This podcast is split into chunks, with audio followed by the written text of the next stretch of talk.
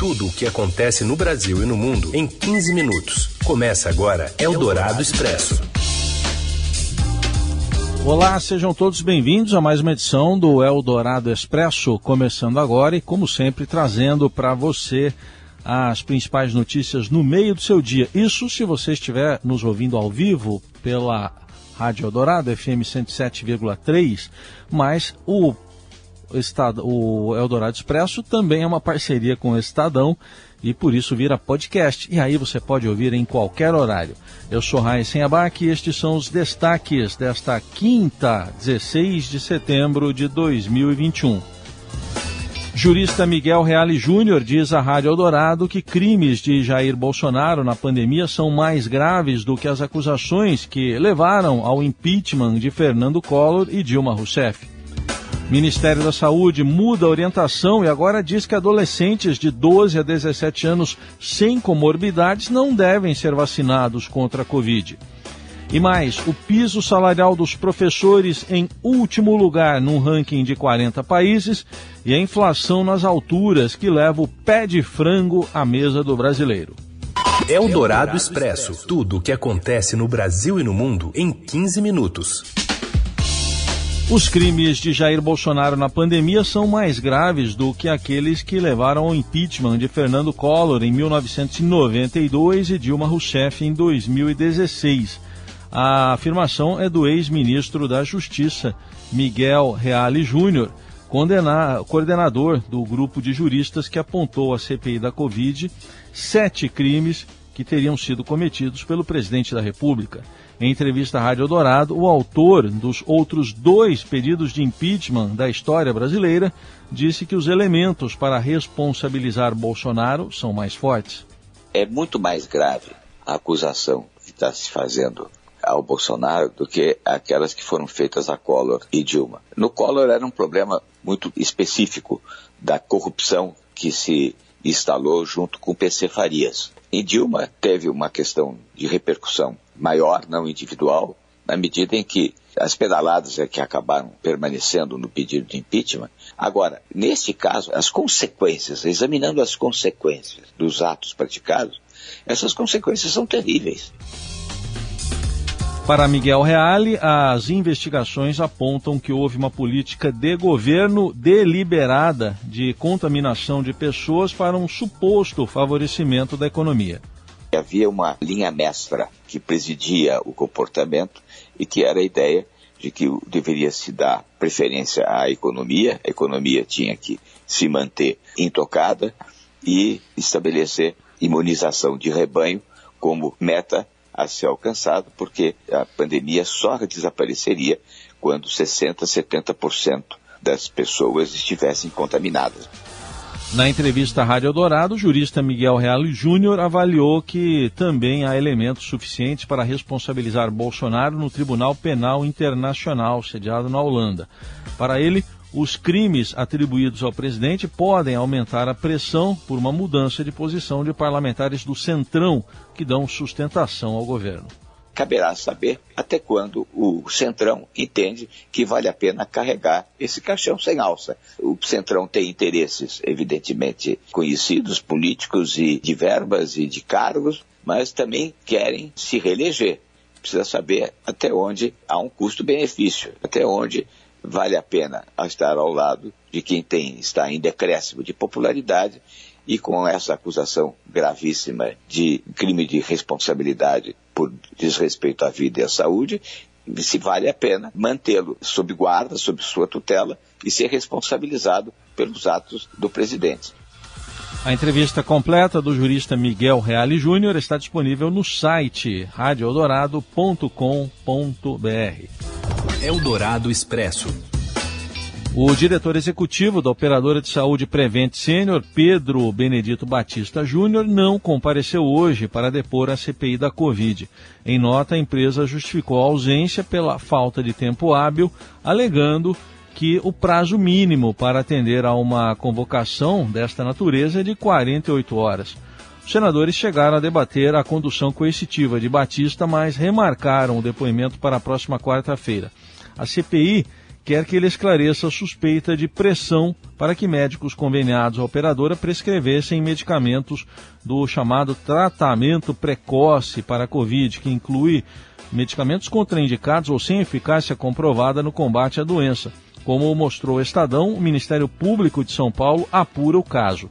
Os senadores investigam ainda denúncias de pacientes da Prevent Senior que teriam sido assediados para aceitar o tratamento precoce. Essa abordagem para enfrentar a doença, que inclui substâncias como a hidroxicloroquina e a ivermectina, tem sido defendida e foi uh, tornada pública ao longo da pandemia pelo presidente Jair Bolsonaro. Eldorado Expresso. A cepa mais transmissível da Covid, variante Delta, foi responsável pela alta nos casos no exterior. Mas aqui no Brasil o cenário foi diferente, pelo menos até agora. A repórter do Estadão, Paula Félix, conversou com especialistas para saber por quê. Oi, Paula, boa tarde. Olá, Heisen. O que eles explicaram é que foi uma conjunção de fatores. A imunidade recente que a população adquiriu com a vacinação, o próprio surto da variante gama e também a manutenção das medidas de proteção, como o uso de máscaras e as restrições para aglomerações o coordenador executivo do comitê científico, que dá aquela assessoria ao governo do estado de São Paulo, João Gabardo, até afirmou que outros países festejaram antes da hora, tirando a máscara e liberando eventos antes mesmo de ter uma alta cobertura vacinal. Mesmo assim, não é momento para relaxar. Mesmo diante desse quadro de aparente tranquilidade né, com a variante Delta as pessoas não podem achar que uma explosão de casos não pode ocorrer. Isso é fala dos especialistas. Então, eles continuam recomendando os cuidados contra a Covid-19 e alertando que é necessário completar o esquema vacinal para evitar a disseminação dessa variante. Eldorado Expresso. O Ministério da Saúde publicou hoje uma nota informativa em que volta atrás sobre a vacinação de adolescentes de 12 a 17 anos sem comorbidade. Agora, a orientação da pasta é que não seja feita a vacinação deste grupo. Assim, a imunização deve ficar restrita a três perfis específicos: adolescentes com deficiência permanente, adolescentes com comorbidades e adolescentes que estejam privados de liberdade. A nota informativa desta quarta contraria outra publicada pela pasta em 2 de setembro, que recomendava a vacinação para esses adolescentes a partir do dia 15. A decisão foi tomada dentro de um contexto de aumento dos relatos de falta de vacinas no país, sobretudo para a segunda dose, apesar de o ministro Marcelo Queiroga ter dito ontem que o Brasil tem excesso de vacinas. Agora, o Ministério alega que a Organização Mundial da Saúde não recomenda a imunização de criança e adolescente com ou sem comorbidade, mas a afirmação não é verdadeira. A OMS afirma que crianças e adolescentes são menos propensos a ter complicações por causa da doença, mas não traz indicação contrária, diz apenas que a vacinação ampla desse público é menos urgente do que vacinar outros grupos, como pessoas mais velhas com comorbidades e trabalhadores da saúde. No Brasil, o imunizante da Pfizer é o único com autorização da Anvisa para ser aplicado na faixa etária dos adolescentes. Duas capitais, Natal e Salvador, já anunciaram a suspensão da vacinação de adolescentes após essa nova orientação do Ministério da Saúde. Eldorado Expresso. Relator da reforma administrativa na Câmara dos Deputados retira a possibilidade de corte de jornada e de salário dos servidores. Os detalhes vêm de Brasília com a Camila Turtelli. Oi, pessoal da Rádio Dourado, estou de volta para falar sobre os últimos eventos aqui da Câmara dos Deputados em Brasília. Bom, o relator da reforma administrativa, aquele texto do governo que pretende reformular o RH do Estado sobre o funcionamento dos servidores, ele apresentou um novo parecer na noite de ontem, que era para ser lido e votado hoje, mas que já ficou para terça-feira da semana que vem, em que ele retirou aquela possibilidade de reduzir salários e jornadas em até 25%, como previa uma versão anterior do texto dele. Agora, essa possibilidade desapareceu do texto, que precisa ser votado pela comissão especial, depois da comissão especial vai para o plenário da Câmara, precisa ser aprovado em dois turnos, porque se trata de uma mudança constitucional, e depois ir para o Senado e passar também por dois turnos no Senado.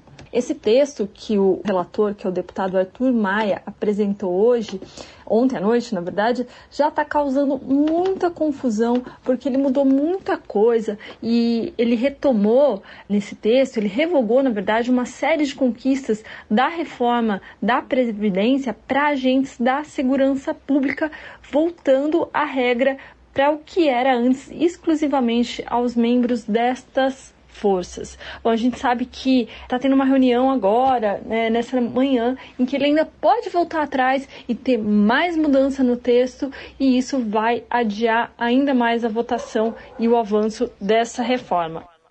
Eldorado Expresso. Só uma confirmação aqui em relação a essa nota do Ministério da Saúde para não vacinar adolescentes. Ela foi divulgada nesta quinta-feira então vamos continuar acompanhando todas as repercussões. Eu falei quarta agora há pouco, e vamos continuar acompanhando todas as repercussões e como é que ela vai impactar em possíveis decisões de prefeituras e de governos estaduais. O assunto agora é a disparada da inflação, que voltou a fazer o pé de frango uma carne possível, ainda que com um aumento de 100% no atacado em São Paulo este ano. As informações chegam com José Maria Tomazella. Com o preço do boi nas alturas e as outras carnes mais caras, o consumidor descobriu o pé de frango como opção de mistura ao alcance do seu bolso. O quilo do frango inteiro subiu 43% este ano, mas esse corte popular teve aumento de 100%, ou seja, dobrou de preço. Subiu mais que as outras carnes, mais que o arroz, o feijão, mais que a gasolina. Produtores e especialistas dizem que, além da exportação para a Ásia, o pé de frango passou a ser mais consumido por ser o corte ainda mais em conta da carne mais barata. É preciso registrar que o frango passou a ser a carne mais consumida no Brasil, superando a carne bovina. Bom para os produtores, que acumularam prejuízo no primeiro semestre devido à alta na ração, à base de milho e soja e na energia, e agora começam a ter lucro. O que explica esse novo hábito de consumo, segundo o especialista, é a crise pós-pandemia. Quem consumia carne bovina agora compra filé de frango. Quem estava em outros cortes de frango agora vai de pé. E quem gosta garante que o pé de frango, por ser rico em colágeno, faz bem para a saúde. Você ouve Eldorado Expresso. Um estudo da Organização para a Cooperação do Desenvolvimento Econômico, OCDE, indica que o Brasil tem o piso salarial de professor mais baixo entre 40 nações e que as escolas brasileiras foram as que mais tempo ficaram fechadas durante a pandemia. Temos mais informações agora com a Júlia Marques. Oi, Raizen. Os rendimentos dos docentes brasileiros no início da carreira são menores do que os de professores em países como México, Colômbia e Chile. Só para comparação, os professores brasileiros têm salário inicial de 13,9 mil dólares anuais. Na Alemanha, por exemplo, esse valor passa de 70 mil dólares. Estamos falando do salário no início de carreira, mas quando olhamos os salários reais, que incluem alguns adicionais e benefícios, a situação também não é muito diferente. Os professores são considerados peças-chave para alavancar o desempenho de alunos brasileiros, que já foi muito prejudicado durante a pandemia. O relatório da OCDE também mostrou que o Brasil foi o país que mais tempo manteve as escolas para crianças pequenas fechadas durante a pandemia. Foram 178 dias em 2020. Para fazer frente à crise nas escolas, dois terços dos países aumentaram os investimentos em educação na pandemia. Mas o Brasil faz parte do grupo minoritário que não investiu mais em 2020 e 2021. Todo esse desalento na educação alcança também os jovens a proporção de adultos brasileiros de 18 a 24 anos que não estudam nem trabalham, a chamada geração nem-nem, aumentou no Brasil. Em 2020, mais de um terço dessa população não estava na escola ou faculdade, nem estava empregada. Vale lembrar que na pandemia, ingressar no ensino superior ficou ainda mais complicado. Os jovens não conseguiram arcar com as mensalidades em faculdades privadas e mesmo aqueles matriculados em universidades públicas tiveram dificuldades em continuar estudando. Para alavancar a renda, essa parcela da população buscou trabalho, Mas, como sabemos, o desemprego cresce no Brasil. Eldorado Expresso. Colocado por Carlos Amaral, a nossa fortaleza na mesa de som, avisa que é hora de falar de esportes. O STJD derruba a liminar e o Flamengo agora está impedido de mandar jogos sem torcida ou com torcida na Série A do Campeonato Brasileiro. Fala, Robson Morelli.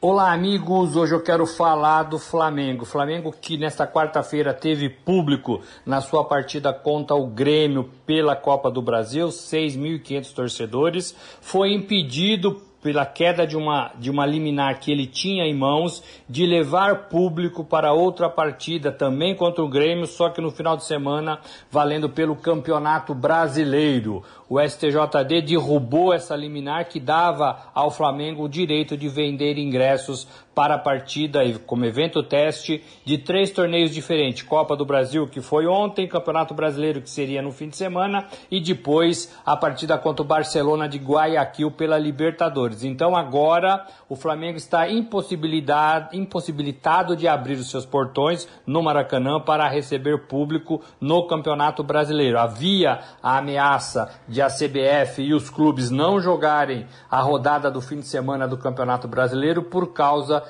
dessa determinação dada ao Flamengo. Todos eles entendiam que o Flamengo tinha é, um pouco mais a ganhar com o seu torcedor na arquibancada. Tinha um fator diferente dos concorrentes e isso é, não estava legal diante dos outros clubes do Campeonato Brasileiro. Tudo isso pensando, claro, em Covid-19, em isolamento dos torcedores, né, em contaminação das pessoas que se dirigem ao Estado, mas tudo isso acabou ficando em segundo plano nessa briga. Então, Flamengo, por enquanto, diz que vai acatar a, de a determinação, mas pode ser que até sexta-feira novas liminares mudem o cenário de tudo isso. Por enquanto, o Flamengo não terá público nas partidas do Campeonato Brasileiro. É isso, gente. Falei, um abraço a todos, valeu! Muito bem, com essa organização toda no futebol brasileiro, a notícia que está valendo agora é essa. Se mudar, enfim, você acompanha a atualização nas plataformas do Estadão desta e também de outras notícias. Uma ótima quinta-feira para você, obrigado pela companhia e até amanhã. Você ouviu Eldorado Expresso tudo o que acontece no Brasil e no mundo em 15 minutos.